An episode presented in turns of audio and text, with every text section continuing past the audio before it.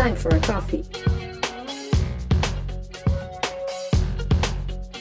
Ter uma percepção do investimento organizacional a partir do, do primeiro êxito de captação, da profissionalização da gestão financeira. Senão vai contaminar a contabilidade, vai prejudicar uma segunda rodada, vai gerar desalinhamento de sócio, dores no corpo e acionamento jurídico para conflito em vez de desenvolvimento do negócio. Olá, esse é o Café com Governança. Unimos três grandes empresas com o propósito de ajudar no desenvolvimento do ecossistema de inovação. Vamos juntos simplificar as melhores práticas de governança corporativa nas startups. Eu sou Ângelo Machado da Comércio com Pé Direito e nós auxiliamos empresas a darem certo, oferecendo consultoria contábil, financeira e de gestão de dados especializada em startups. Convidamos especialistas da Triven, empresa de consultoria financeira que oferece o CFO as a Service, como serviços estratégicos que podem ser terceirizados dentro do financeiro de startups. Também teremos juntos nesse bate-papo sempre o Slap Law, empresa de advocacia responsável por construir a estrutura jurídica necessária para a sua startup crescer. Vamos juntos trazer dicas jurídicas, contábeis financeiras e de estratégia de negócios para estabelecer a governança corporativa na sua startup e fazer o seu negócio ser um tremendo sucesso. Fique ligado nos nossos encontros mensais aqui no canal da Comércio com o Pé Direito, diretamente do Spotify. Fala pessoal, tudo bem? Gustavo Sutibrak, CEO aqui do Slap Law, em mais um episódio do nosso podcast Café com Governança um podcast produzido aqui pelo time excelente da Comece uh, com pé direito, que nós fazemos em parceria uh, com o Fernando Trota, CEO e fundador da Triven, uma, uma boutique de, de CFOs as a Service, né, uma, uma startup uh, focada na área de financeiro estratégico para startups, e o Ângelo Machado, óbvio, CEO da Comece, que eu já falei antes. Esse é um, um, um conteúdo que a gente desenvolve para trazer uh, mais conhecimento e mais consciência, awareness a respeito de governança para startups, um assunto que antigamente ficava muito focado em governança corporativa para grandes empresas e tem tomado cada vez mais, tem, está ganhando cada vez mais proporção e, e foco e luz uh, para as startups para facilitar a sua jornada de empreendedorismo. Então, vou passar palavra aí para meus parceiros hosts darem boas-vindas e a gente vai tocando. O assunto de hoje é como enfrentar, enfrentar uma due diligence para captação de recursos. Um caminho obrigatório para todo empreendedor que quer seguir a jornada do venture capital, do capital de risco, é passar por algumas due diligence. Então, a gente vai trazer insights aí para o pessoal poder entender como se preparar e o que fazer durante essa, essa due diligence e o que, que é também uma due diligence. Essa vai ser a nossa primeira pergunta para o convidado. Mas antes disso, passar a palavra para os nossos hosts aí darem boas-vindas para o pessoal. Bacana, pessoal. É ótimo estar aqui em mais um episódio com vocês. Eu acho que o tema é super relevante e um momento super oportuno. Eu estou, assim, realmente contente de estar com vocês aqui e fazer uma dinâmica fantástica de provocação para o nosso público. Maravilha, Gustavo. Muito bom estar aqui de novo, né? Em mais um episódio. Tenho certeza que a gente vai, além de aprender, se divertir bastante. E tenho certeza que o nosso convidado vai contribuir bastante com, com o conteúdo preparado aqui. Legal, bom de novo estar com vocês aqui, pessoal. Excelente. Hoje com a gente aqui é, o Gabriel Guedes, meu colega aqui no Slap Law, um advogado, hoje dá para dizer especialista em, em due diligence.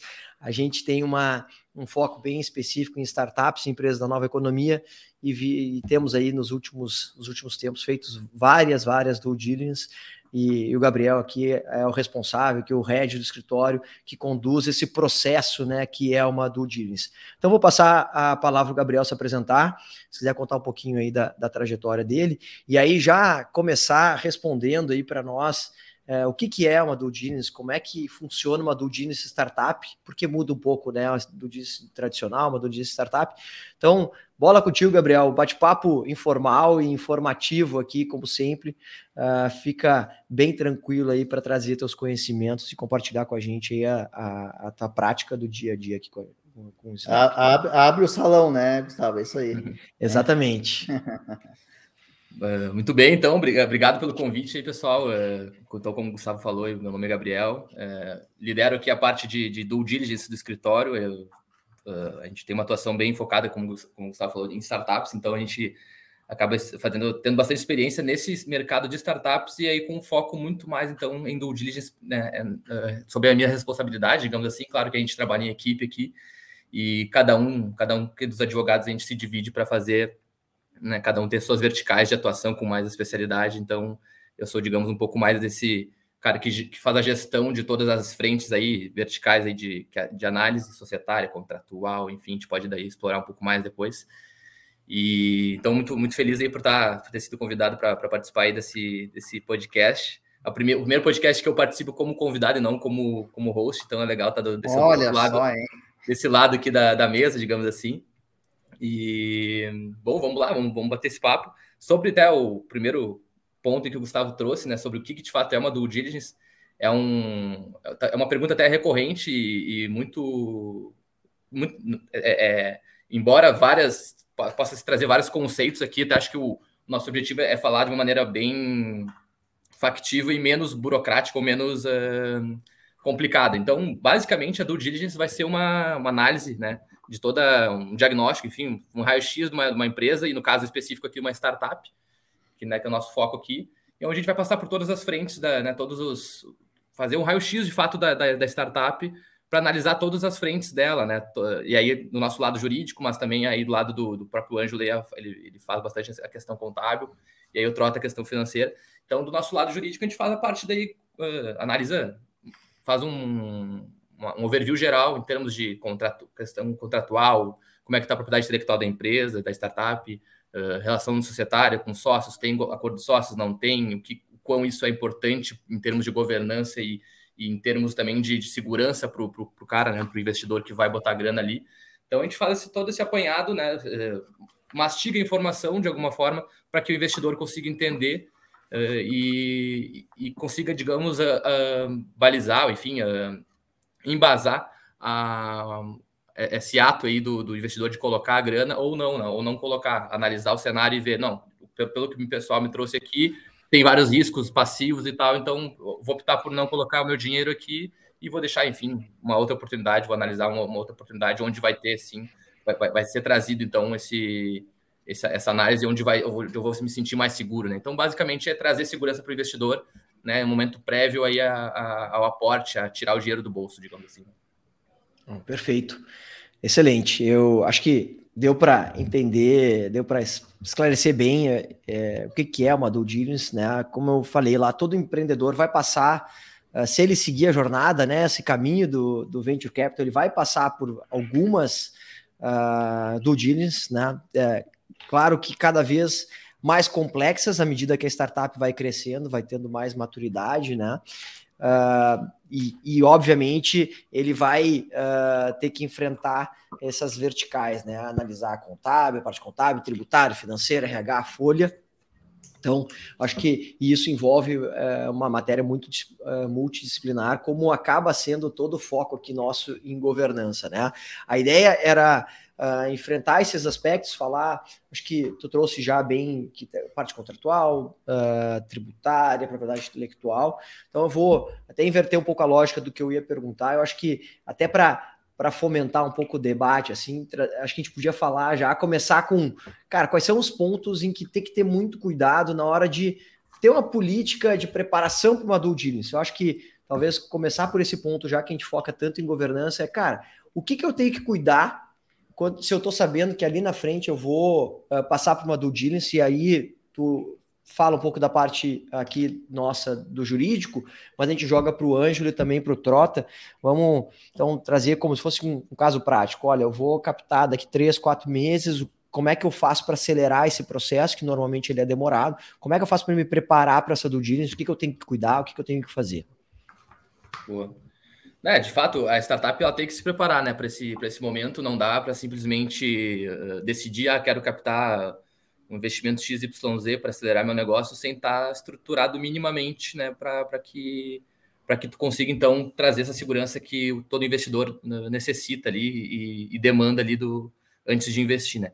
Então, basicamente, algumas questões uh, objetivas, né, que, que, que, que são importantes ali para que a startup tenha previamente a captação, né, se prepare, coloque de fato essa, essa, essa preparação como uma condição, de repente, de, de captação, seria, eh, seria algumas questões, né? Mas basicamente, uh, como é que estão a, a relação, como é que está a relação contratual, né? De, de prestador de serviço, para como é que está sendo protegida ali a propriedade intelectual, né? O ativo intangível ali que, que a gente tanto fala, que, que no mercado de tecnologia é talvez seja o que mais uh, uma, uma, das, uma das questões mais importantes em termos de startup, né? O quão protegido está a minha tecnologia, o meu, meu software, enfim, o meu, o meu ativo de tecnologia, software, né, basicamente. Então, como é que está protegido isso? Como é que eu estou fazendo a, a, minha relação contratual ali? Eu estou eu tô fazendo isso dentro de casa, ou seja, tem um desenvolvedor contratado aqui dentro de, da, minha, da minha startup que faz isso internamente, ou, ou então eu contrato então uma software house, uma startup, uma empresa que faz uh, esse serviço de desenvolvimento de aplicativos e coisas do gênero. Como é que está essa relação contratual estabelecida? Como é que está protegida a propriedade intelectual? Então esse é um ponto um ponto chave, eu diria, uh, para que para que tu digamos consiga avançar né, nesses passos para rumo aí a, a organização da empresa, a, a governança dela em termos contratuais, com essa proteção do ativo intangível. E aí, claro, uh, partindo então para uma questão societária que que é tão importante quanto que é, é em relação aí ao acordo de sócios, né, que é um, um, documento que a gente bate muito aqui no escritório, que é, onde, que é o documento esse que traz o alinhamento, né, entre, entre os sócios, coloca ali as regras do jogo como se fosse de fato um casamento, de fato é um casamento, né, fazendo esse paralelo combina bastante em termos de, de enfim, de relacionamento, né, que no final das contas é isso que, que, que acontece, então se as regras do jogo estão bem estabelecidas, quem é que faz o quê, funções bem definidas, uh, remunerações e tudo do, do, do tudo relacionado a isso, né? É bem importante. Talvez eu diria que como mais importante esses dois pontos, né? E propriedade intelectual, né? Relação contratual e relação societária, acho que que é o, digamos o, o principal para esse início, né? É, deixa eu trazer uma, uma, uma provocação aqui para vocês. Eu acho que é, talvez possa fazer sentido e fazer até uma conexão com o Trota, assim. É, eu tenho já alguns, alguns anos de estrada, né? Alguns meses. E, e uma coisa que eu sempre penso, assim, é, inerente ao momento que você esteja na tua startup, eu acho que você tem que pensar em do dirige desde o dia 1, day one ali, sabe? Eu acho que ela, ela, ela, ela é, é, é algo que tem que estar no roadmap ali, né? É, que a gente tem que enfrentar. E, e, e eu acho que ter a percepção da governança estrutural pensando em que num determinado momento eu posso ou desejo passar por algo nesse sentido, é fundamental. É inacreditável o volume de negócios que eu me envolvo, que já existem e que são, estão assim eh, desorganizados do ponto de vista uh, estratégico enfrentar uma due seja no aspecto jurídico, como tu falou, Gabriel, seja no aspecto contábil, né, que acabam tratando contabilidade como se fosse igual para tudo que é tipo de negócio, e aí tu não consegue separar o que, que é custo de despesa do que, que é de mão de obra. Hoje, a gente estava tentando fazer um fechamento de relatório, não vem ao, ao, ao, ao, ao caso nomes, com erros, sem, sabe, desnecessários. Então, né, o financeiro não conversa com a contabilidade. É, então, assim, criar uma, uma, uma, uma, percepção da importância do que, que é isso e ter os seus principais... Eh, colaboradores e parceiros estratégicos cientes disso, com certeza, quando chegar esse momento, a, o enfrentamento de uma due do ponto de vista de análise, querendo ou não, técnica, vai ser melhor assim enfrentada e a visualização do empreendedor como, como empresário, né, perante os investidores também acho que ganha muitos pontos, né?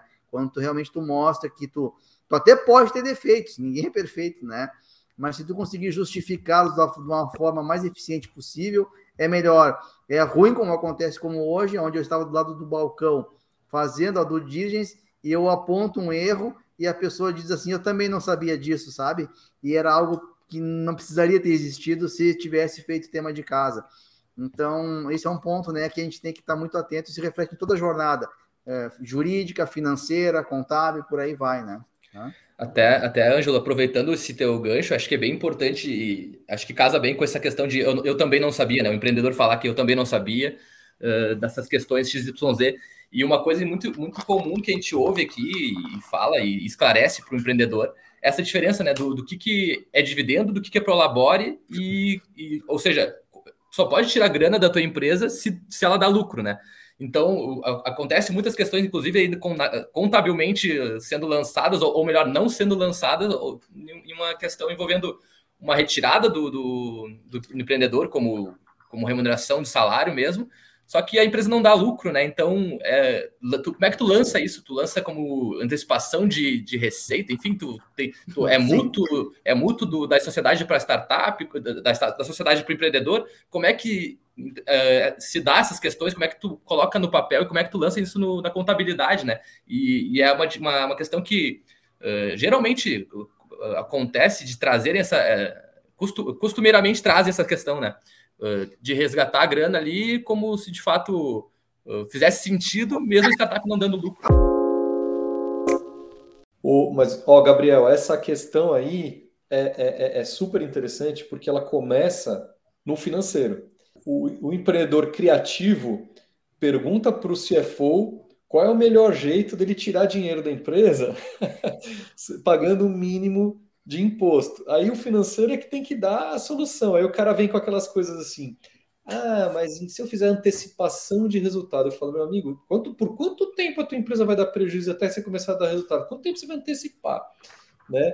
Ah, e se eu abrir uma empresinha para prestar serviço, uma PJ, presta serviço, aí começa aquelas coisas criativas, né? É. E aí, né, cabe ao financeiro tomar um cuidado para essa bucha não estourar no Ângelo, certo, Ângelo? Exatamente. Não, o Trota fez algo que eu estava pensando aqui e tirou, tirou de mim as palavras, uma conexão neural direta, né?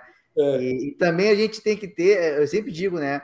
E eu já passei por algumas situações nas quais, ah, mas foi o meu financeiro que resolveu fazer assim, sabe? Sempre tem do outro, né?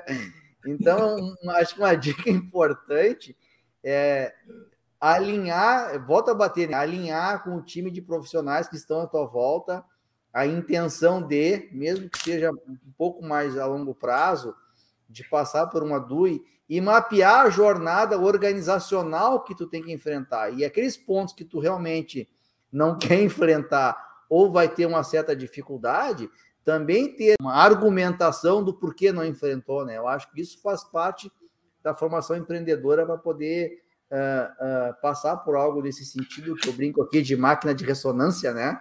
Para que você possa, então, assim, ter, uma, ter um resultado satisfatório, né? Se essa for a primeira palavra que eu posso dizer, né? Uhum. Hum? Não, com certeza. Inclusive, uh, de novo, voltando ali na, no, no, documento esse que a gente julga como, como mais importante, né? Que é o acordo de sócios. Uh, ali mesmo, talvez seja o documento onde a gente vai conseguir estabelecer essas regras especificamente sobre remuneração do, do, do empreendedor, né? E normalmente, nesse, nesse mercado de tecnologia, startups, enfim, uh, é, no, é normal que, que, que, se convencione entre os empreendedores, entre os fundadores, que, que não, tu, tu não retire o. tu não se remunere da, do, a, a, partir do projeto que tu vai criar por algum tempo, justamente porque não vai dar lucro, né? Então tu consegue alinhar isso no próprio documento e aí isso, isso talvez é talvez não, com certeza é, é visto com bons olhos por, por quem vai uhum. investir, né? É, até porque é um ponto importante aqui, né? Muita gente acha que investimento em startup é o momento do investidor receber dinheiro. Normalmente é o contrário, né? Ele ganha mais gasolina, né? Como é. o Trota fez a provocação num outro episódio nosso, ele ganha mais gasolina e oportunidade de desenvolver o negócio. Não é para aumentar, claro, eventualmente aumenta o prolabore, dá uma condição melhor para o empreendedor, mas a ideia é, cara, gasolina para crescer o negócio. Então, os números financeiros, e, e esse é o ponto, né? Uma due diligence tem que tem que mostrar que aquele retrato prometido pelo empreendedor, ele, vai, ele de fato diz respeito ao que está acontecendo na, na startup, né? Então, do diligence é esse retrato que mostra, cara, tá tudo organizadinho, esse aqui é o fluxo para isso. Né? Então, é, esse, é, esse é um ponto super importante aí uh, da gente uh, trazer à tona uh, nessa, nessa temática da, das due diligence. Eu vou ter alguém, é, eu vou, eu ia puxar uma nova pergunta, mas eu acho que o não sei se o Ângelo tem alguma coisa para complementar ali. Não, tem, tem um ponto que eu já que eu vejo aqui, acho que o Trota até pode contar um pouco da experiência, da jornada dele.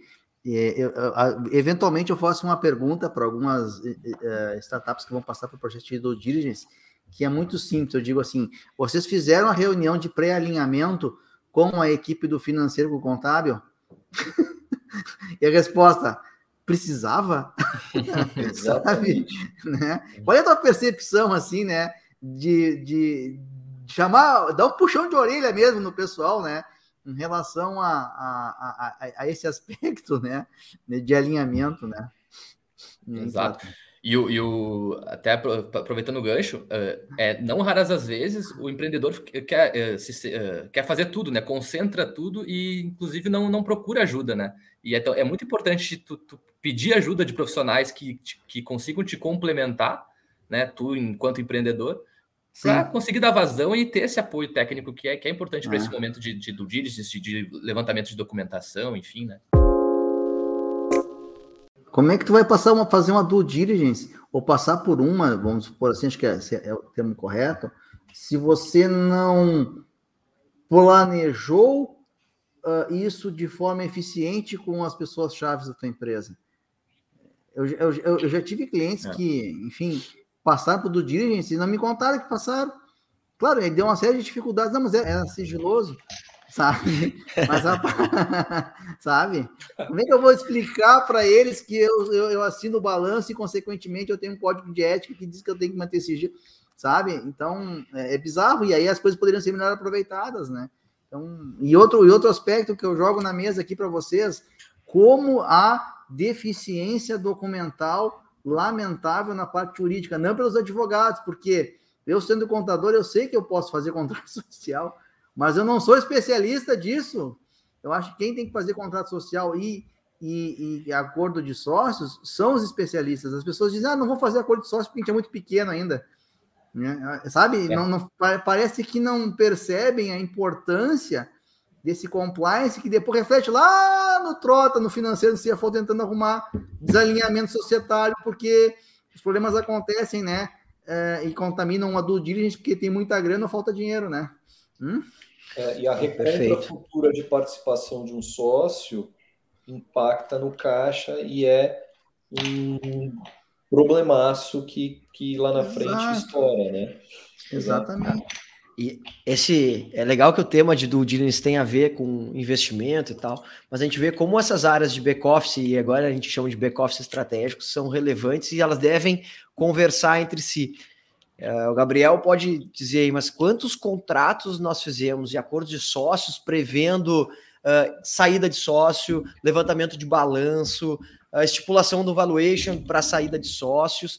E, cara, isso é muito matéria financeira de racional do negócio. Porque também pro, papel aceita tudo. E acaba com o advogado, várias vezes, a gente acaba com o consultor de áreas que a gente não tem uh, essa expertise, ou não tem, não é nem expertise, conhecimento, mas não, não é a nossa área de atuação, a gente.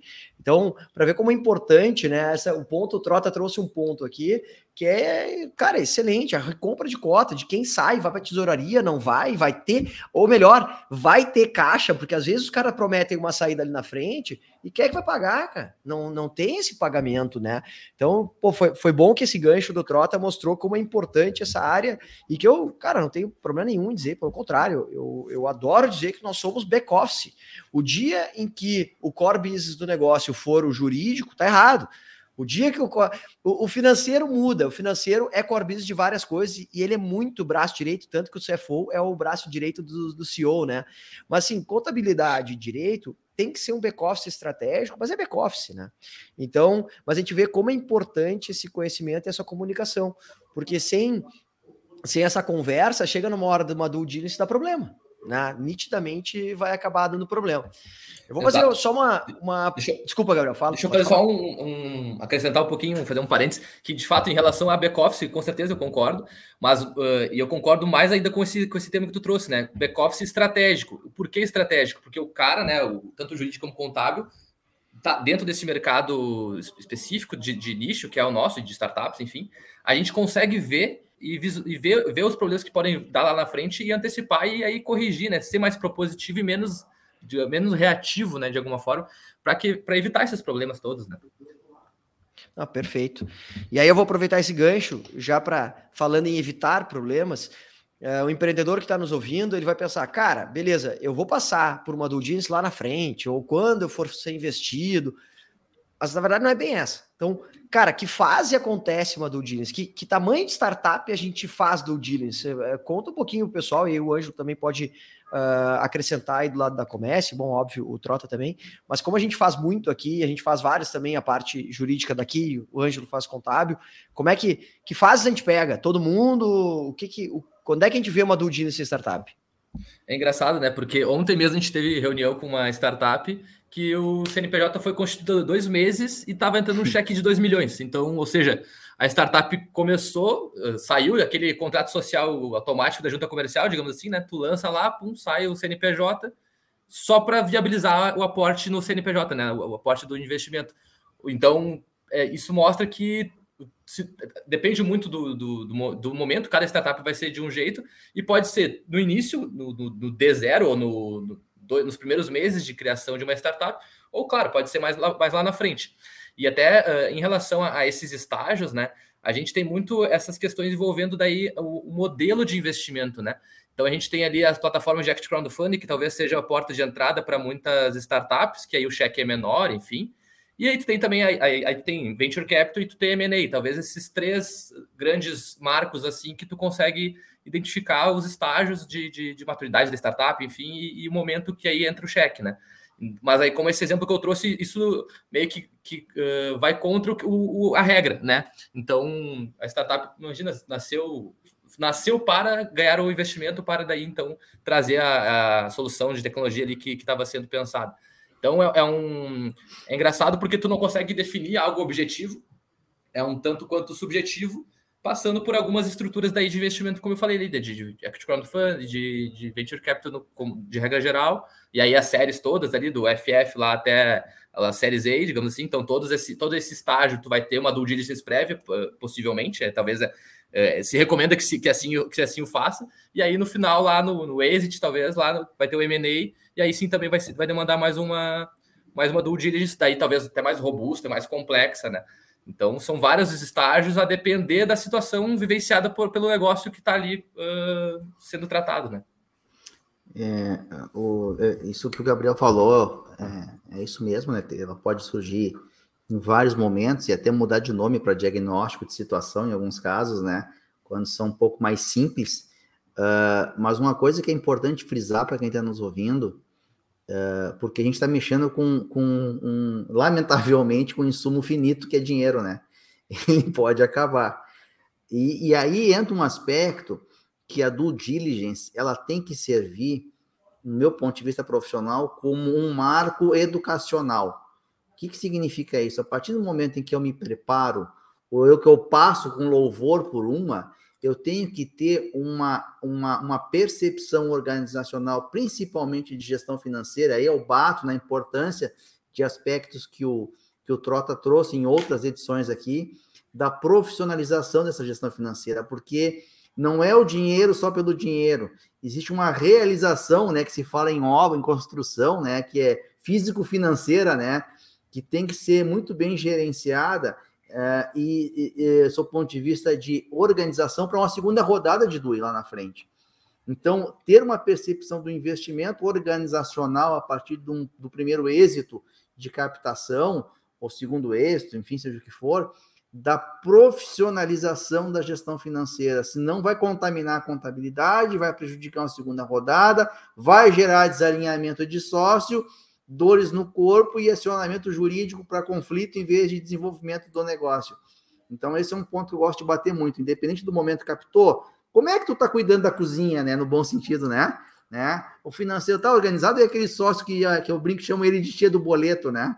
né? né? Ou tu vai comprar MacBook e puff para todo mundo, né? Para o escritório inteiro, ou tu vai realmente fazer uma aplicação de gestão de caixa, cuidando dos indicadores, para que essa captação ela não termina na captação, né? Começa na captação, né?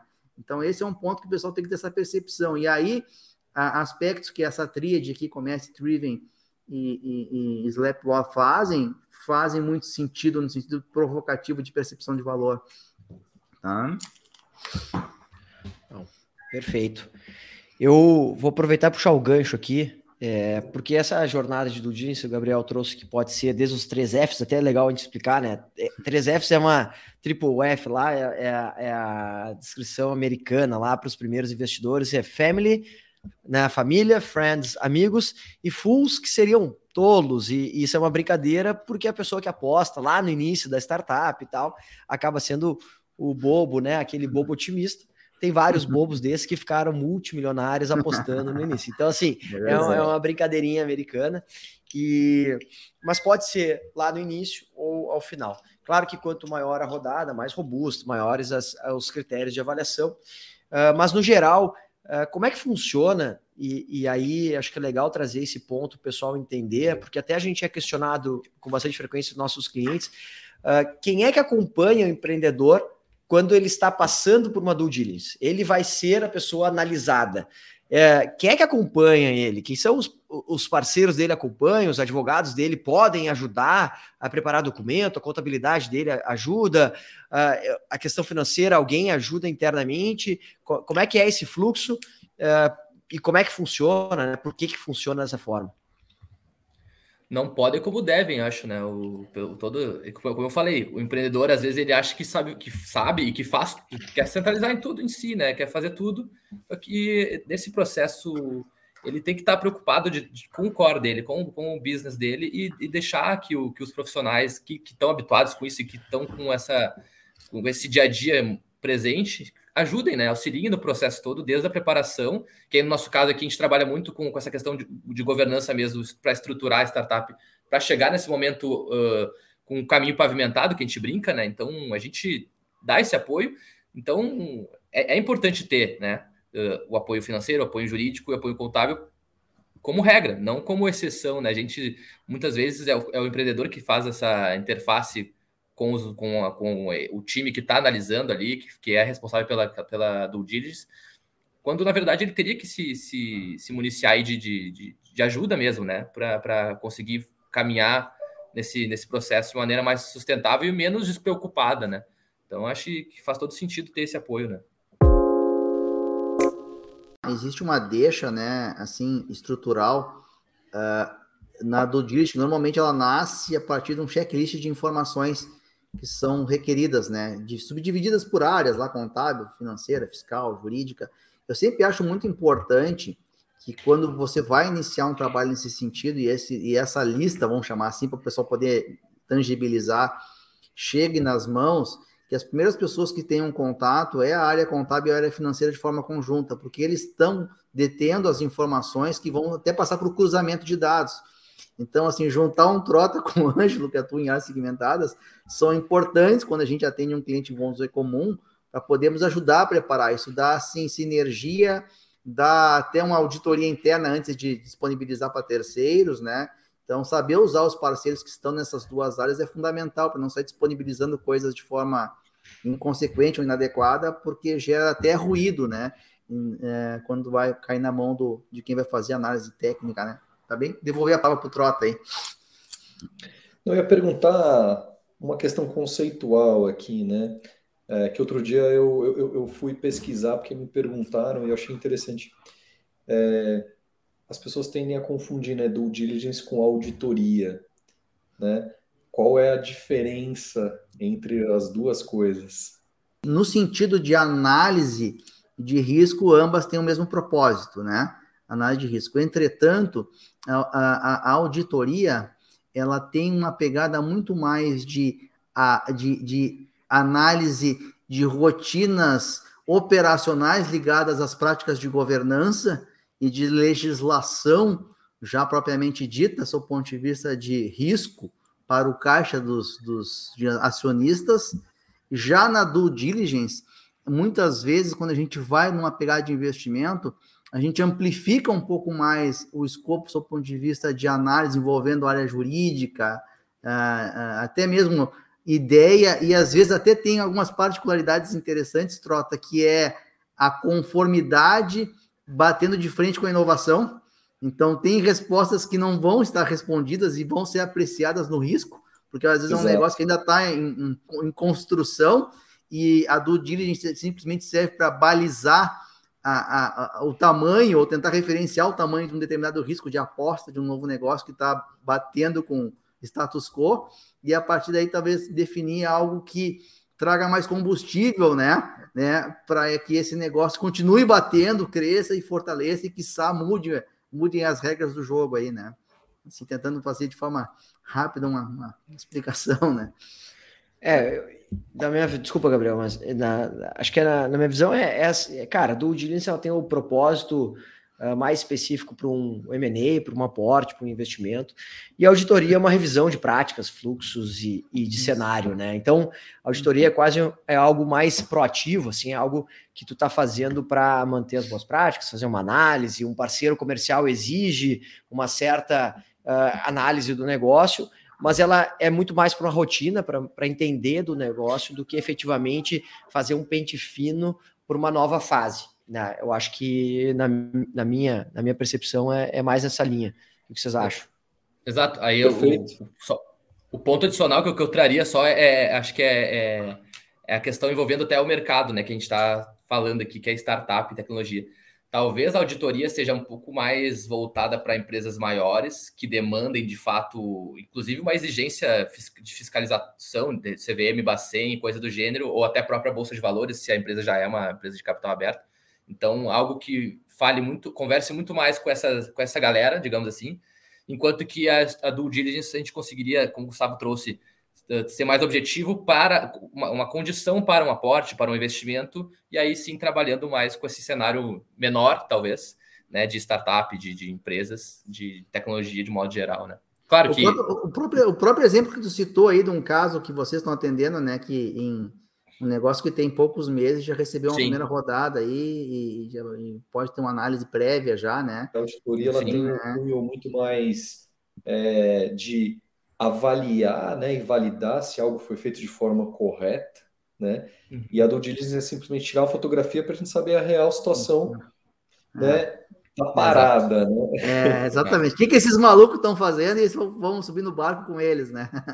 E, e, a, e, a, e a due diligence, ela é, ela tem um prazo ali, né? Então, é, tu, tu, faz, tu tira a foto, tira o retrato da startup, faz o raio-x dela, entrega ali o relatório com, com análise completa e ela vai ter uma duração não tão grande, né? Justamente por conta de ser um, um de ser um organismo vivo, digamos assim, né? A startup vai mudando, a empresa vai mudando, vai, podem uh, aparecer passivos posteriormente à análise, então talvez a, auditoria seja muito mais nesse caminho de, de manter uh, tudo no, no, nos eixos, enquanto que a, a due seja um, algo mais, mais instantâneo, digamos assim, né?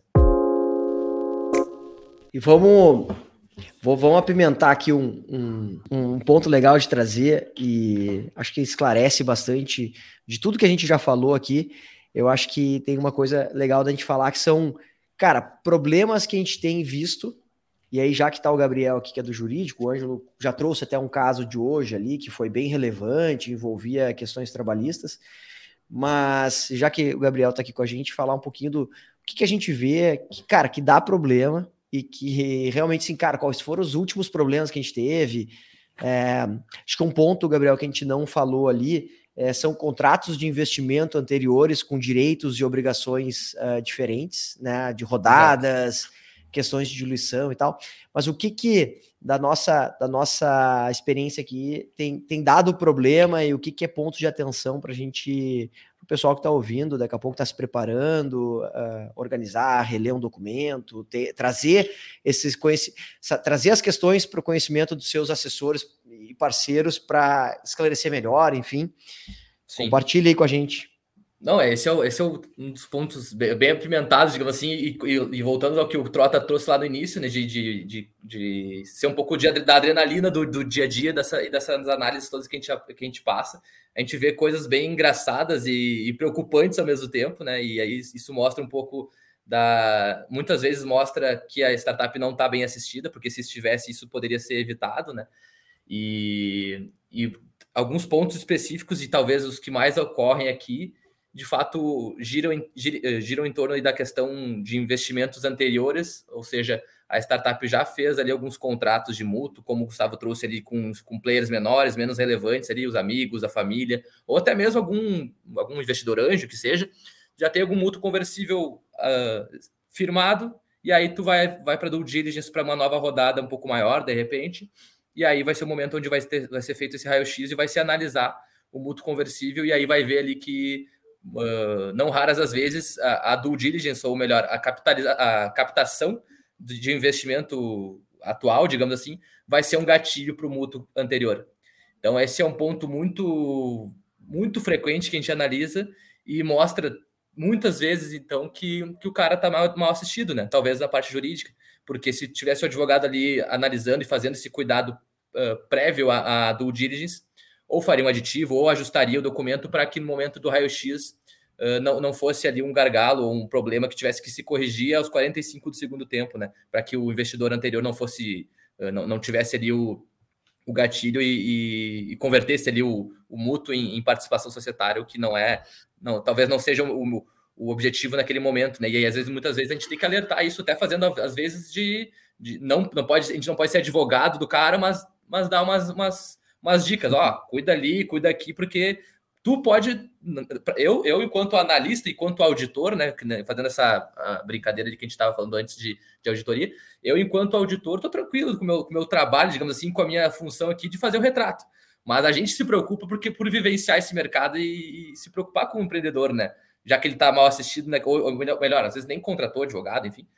Então, é, é dá essas dicas, ó, meu, acho que vai, vai por ali, vai por aqui, tenta melhorar aí, porque senão tu vai te prejudicar, né? Então, esse talvez seja um, um ponto bem, bem comum em que a gente vê com bastante frequência e a gente fica até surpreso com, a, com, a, com, a, com o volume de, de, que isso aparece para gente no dia a dia, né? Então, esse, e aí, esse ponto seria o aspecto societário da, da questão toda. E aí tem um, um outro ponto que, tá, que acho que tão importante quanto, e aí mostra um passivo e não só um gatilho, que é a questão de, de aspectos judiciais de modo geral, né? O, ah, os problemas judiciais que, que ou sócios ou a empresa estão vivenciando e muito mais do que isso, né? Uh, algum, às vezes algum, digamos, algum founder que não esteja de fato na, na operação, no contrato social, ou seja, não, não esteja ali perante terceiros. O que, que, é, o que, que a gente já viu em alguns casos, né? Aceleradora ou algum player ali que vai botar a grana exige que o founder, que, que e, é, e, é uma exigência totalmente plausível, né? Exige que o, que o founder esteja no contrato social, né? Esteja no, no, no de fato na empresa e não em, um memorando apartado ou coisa do gênero. E aí que talvez o problema aconteça por de fato, por de novo, né? Por não estar bem assistido. O founder vai, digamos, acatar a, a, a essa sugestão ou essa exigência do investidor XYZ, vai entrar para o contrato social contudo, ele não, não, não se ligou ou não se atentou que muitas vezes ele, o founder, até por, por uma questão de empreendedor, de, de, de, de a gente até conversava esses dias, eu e o Gustavo, sobre isso. O empreendedor muitas vezes vai ter tentado e vai ter errado, né? Então, muitas vezes vai estar ali com, com nome sujo, Serasa, ou até algum passivo trabalhista, né? Fiscal, etc. E aí é nesse momento que, o, que, o, que, o, que esse founder que não está no contrato social acata então essa exigência de algum investidor vai para o contrato social para de fato receber o aporte e acaba trazendo, né, contaminando um, um passivo que é dele, enquanto CPF, para um CNPJ até limpo até então, né? E aí isso acaba inviabilizando o investimento por um motivo ou outro, né? Tu acolhe a exigência do, investi do investidor que quer que o founder esteja no contrato social, mas aí ele, o, o founder acabou trazendo o passivo que aí acabou inviabilizando o investimento. Então, talvez esses dois aspectos são, sejam os mais relevantes questão societária, os gatilhos de investimento ali anteriores, e a questão de passivos judiciais, que de repente o CPF acaba trazendo para o CNPJ e aí acaba dando mais problema, e aí o dinheiro não entra, que é o que é mais importante. Né?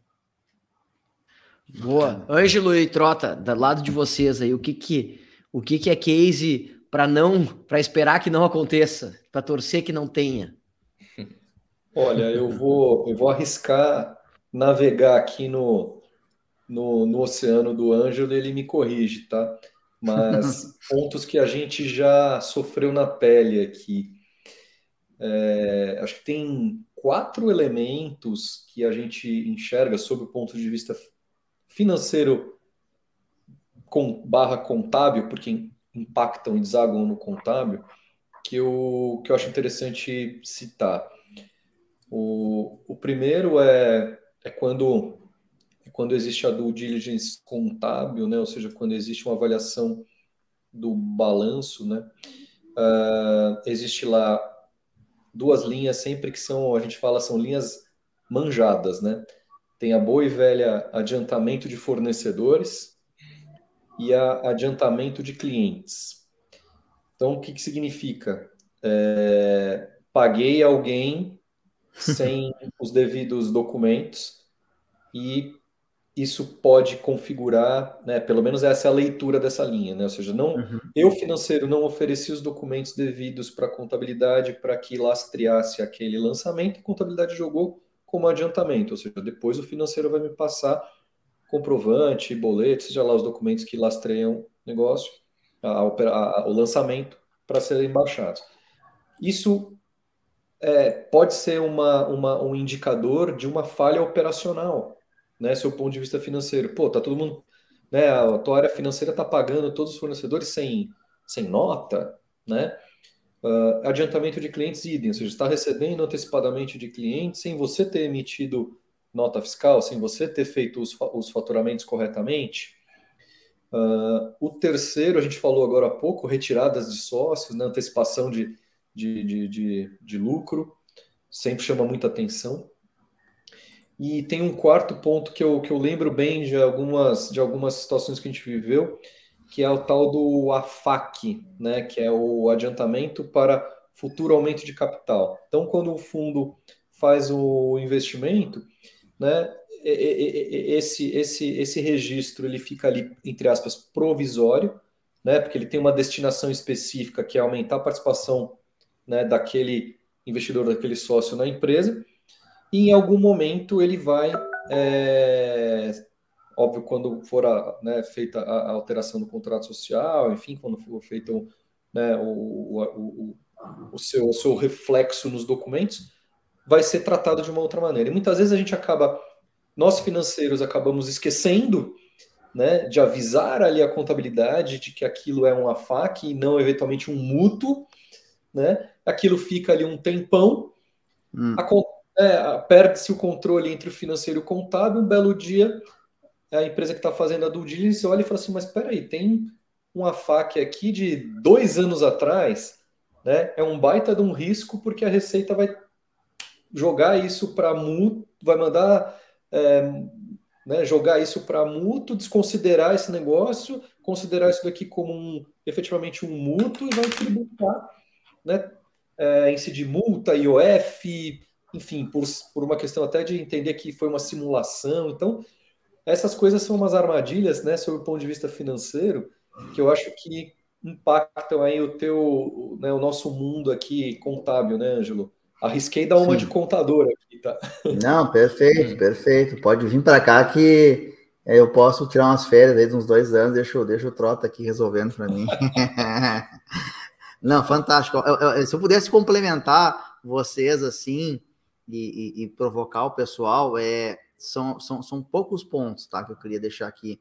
primeiro deles é fazer um tratamento contábil sempre o mais analítico possível, evitar simplificações na contabilidade, fazer com que a contabilidade possa ter um nível de transparência mais agressivo possível quando dos seus registros, evitar contas contábeis fechadas, que tu não consegue entender o que está compondo aqueles valores.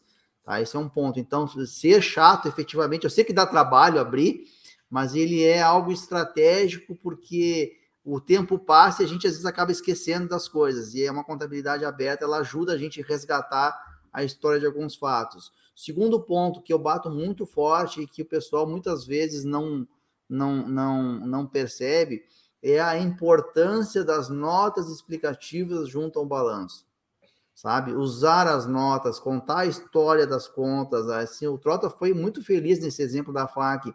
Faz uma nota explicativa sobre a FAC, relata o porquê, capricha ali, faz uma abertura da nota explicativa, botando o contexto operacional da empresa, sabe?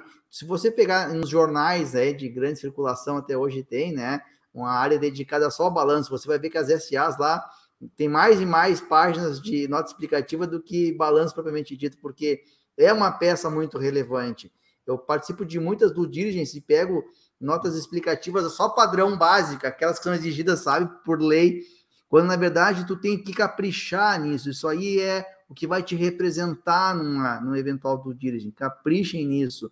E por último, tá? Não menos importante, façam uma convivência proativa e saudável entre área contábil e área financeira. Crie uma política de bate-papo entre essas turmas. Façam eles se encontrarem, debaterem, cruzarem os dados. Isso evita ruído, melhora relacionamento e, e constrói um alinhamento pré e pós do diligence sensacional. E nutre naturalmente, né, o jurídico de informações eficientes e não assim descompassadas, tá? É isso que eu traria aí como consideração para esse ponto final aí. Perfeito. Cara, e é muito, é, é muito legal esse bate-papo aqui nosso, porque essas, essas pô, não foi o direito do lado do direito ou jurídico que trouxe a FAC para discussão, né? E, e veio Exato. do braço financeiro do nosso papo, digamos assim. Olha e, cara, assim. e, e tem o um reflexo direto na contabilidade e no, no, jurídico, por óbvio, porque é uma documentação. Isso é engraçado, né? As pessoas acabam, às vezes, jogando no colo do jurídico algumas definições. Na verdade, a gente documenta ou tenta documentar a realidade da empresa. Por isso que cada vez é, que a gente conversa, eu tenho certeza de que o, o back-office tem que ser estratégico. E a gente tem que conversar. Eu acho que o mais importante é conversar.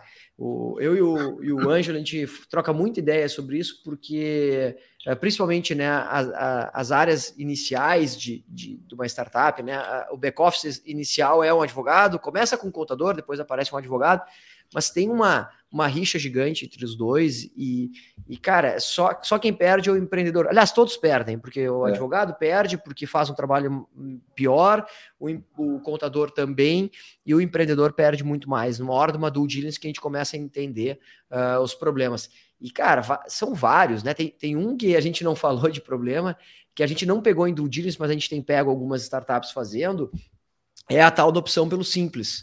Uh, cara tem, agora a gente já tem quase como pergunta padrão aqui, é, cara, tu tem uma outra empresa, tu tem alguma holding, tu tem...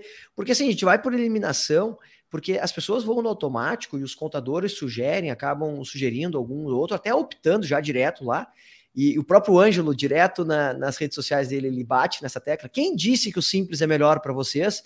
Mas não é nem a questão do melhor, né? Às vezes eu ligo pro Ângelo desesperado, Ângelo, esse cara aqui optou pelo simples, e o Ângelo só me diz, cara, vai vir a, a conta vem. O fisco, o fisco dorme, mas não, não, não tá morto, né? Então, é. É, pô, eu, toda vez que a gente conversa, eu vejo o quão importante é esse diálogo né, do, do, do back-office.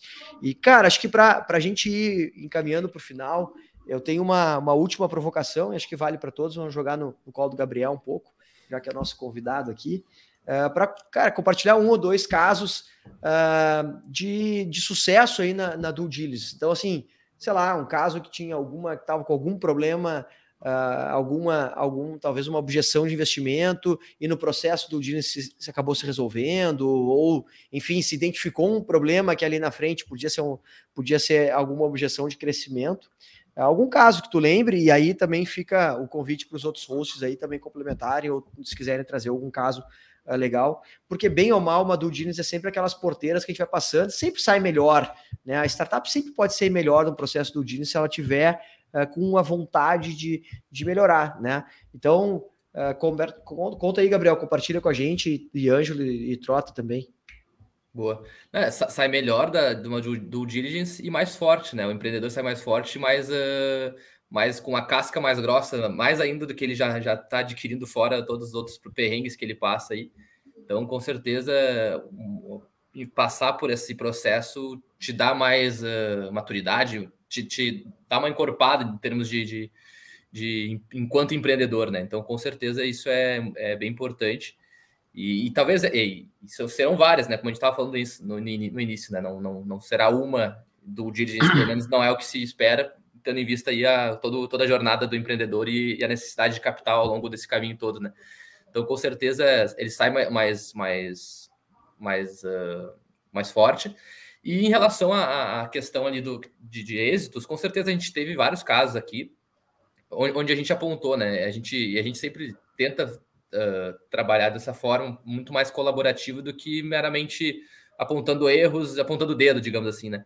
Então, ao longo dos desses processos todos, a gente aponta algumas questões que são uh, às vezes até fáceis de, ajuste, de ajuste justamente para que, que a pessoa se, se organize, a empresa se organize e saia ali um, um diagnóstico, saia um relatório ao final uh, mais, uh, mais limpo, né, com menos pontos de ajuste, pontos de atenção, e aí, consequentemente, isso vai resultar numa captação até mais rápida ou numa captação de, de um valor maior, enfim.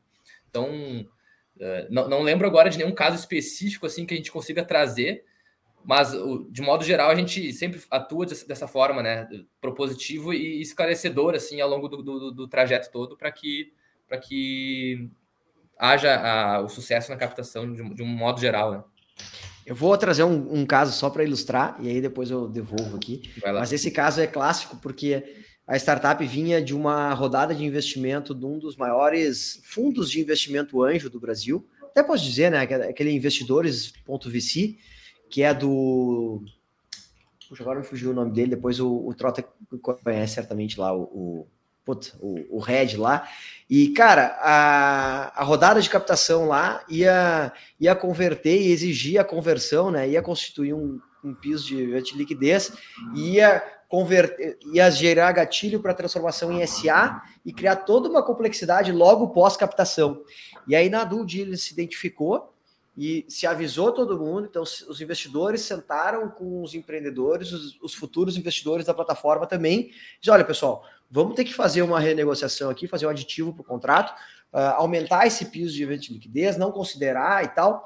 E aí não houve essa conversão, então foi suspenso o gatilho e a startup pôde seguir como limitada e com aqueles contratos de mútuo sem ter havido uma conversão, porque naquele momento uma conversão em SA, logo na, durante a captação, ia ser um, um, um problema para ela. Então, acho que esse é um caso que dá para citar aí como um case aí de sucesso. Boa.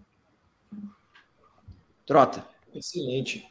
É, eu, eu compartilho aqui, acho que dois aspectos, né? O primeiro, muito muito vinculado aos quatro pontos que eu, que eu trouxe, porque foram aprendizados e entra muito em linha com o que o Gabriel falou, no sentido de aprendizado, ganhar casca e ganhar experiência no processo. Uh, e, e acho que trago, na verdade, trago três aspectos. O segundo aspecto que é uma, uma, um ensinamento que um, que um antigo gestor meu, na época que eu trabalhava em banco, é, trazia que era financeiro tem aspectos que são higiênicos, ele falava, ele usava essa palavra, assim, entre aspas. Então, no sentido, no sentido literal da palavra, porque se você não cuidar, você pode descuidar, mas em algum momento vai, vai feder. E no sentido de ser algo que você faz, aos, faz de pouco em pouco no dia a dia e faz uma diferença brutal. Né? Ele falava: olha, você tem que acordar de manhã, escovar os dentes, tomar banho, fazer conciliação, blá blá blá. blá. Então, é, são coisas que a, a tal da disciplina operacional, né? Isso vai gerar, é, vai evitar, por exemplo, alguns dos erros que a gente comentou, comentou aqui. E quando você pega, por exemplo, uma informação que soa estranho num balanço, sai tem todo mundo correndo atrás para resgatar a documentação para poder né, corrigir aquela linha. Uh, e acho que o terceiro ponto, até para a gente não estender muito aqui, é que é fundamental, que é o empreendedor entender não só sobre fit de tese, mas com quem ele está é, se dando as mãos em termos de investidor, é, porque não só a tese, fit é importante, mas tem, tem muito fundo é, que faz com que o empreendedor, por, uma, por um nível altíssimo de exigência em termos de due diligence, muitas vezes até para poder viabilizar novas rodadas, ou às vezes a mesma rodada em tranches diferentes, e alguns fundos é, vinculam a entrada do dinheiro de uma tranche de uma rodada já aprovada a due diligence com sucesso, então torna a vida do empreendedor um caos, porque acaba existindo um, um, uma mudança de foco muito grande. Então, entenda qual é a dinâmica daquele fundo, daquele investidor com quem o empreendedor, você empreendedor, está é, se vinculando, porque pode ser bom, mas pode ficar pior, né? Porque vai exigir um nível de governança altíssima, muitas vezes, de empresas extremamente é, bem estruturadas, é, que às vezes vai, como eu falei, desviar o foco do empreendedor e causar mais angústia, mais dor de cabeça do que, do que solução. Acho que são esses três, três ensinamentos, assim, três é, aspectos que eu, que eu acho legal trazer aqui para a gente concluir. Então, pessoal, é excelente aí a, a, os pontos do, do Trota. A gente é, realmente a due diligence é um caminho necessário, já falamos tanto aqui. Então, você empreendedor vai enfrentar de um, um momento ou outro aí uh, uma due diligence, se quiser passar pelo menos pela, pela rota do venture capital ou do private equity ou do M&A, né, uma fusão, uma aquisição. A gente está fazendo uma operação de incorporação aqui entre duas empresas. A empresa não é muito grande, mas a, a que está incorporando, a que está comprando, está fazendo uma, uma due diligence, fez uma due diligence.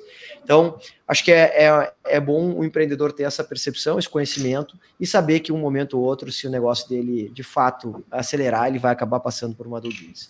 Então, Uh, queria agradecer aqui uh, o Gabriel, uh, um advogado super relevante aqui do escritório, que conduz essa diligence aqui com, com maestria. Agradecer aí o, os nossos demais hosts, Ângelo e Trota, aí, pela parceria. E passo a palavra para o Ângelo aí, dar os encaminhamentos finais. Agradeço mais uma vez. Valeu, Gabriel. obrigado, gente, pela parceria. Show, pessoal. Fantástico. Eu que agradeço ter por ter tido essa oportunidade de estar com vocês aqui, a gente ter estressado uh, um assunto tão relevante e, e, com tamanha profundidade, com a leveza que a gente conseguiu, né, que vocês conseguiram trazer, acho que foi fantástico. Uh, esse episódio, como os outros do Café com Governança, tem como propósito desenvolver esse ambiente empreendedor e ajudar as pessoas na sua formação, né, de gestão e, e, e ter um time assim com tamanha capacidade é, é, muito bacana. Reforço aqui meus agradecimentos ao Gabriel, né, que está lá na frente de batalha, né, né, né, com o pé no barro das, das duas diligências e tudo mais, por ter parado um minuto aí para vir conversar com a gente. E espero aí vê-los nas, nas próximas edições dessa jornada do Café com Governança. Valeu, Gustavão. Muito bom, Gabriel. Obrigado mais uma vez. E eu sempre lembro aqui, né, que o nosso podcast ele é mensal pelas principais plataformas de, de podcast, né? A principal delas o Spotify, e também nas nossas redes sociais e sites vão estar a descrição é, e o link do, desse nosso episódio aqui, pessoal. Então, um abraço, galera, e até o próximo. Valeu, muito obrigado, gente. Valeu, abraço. Valeu.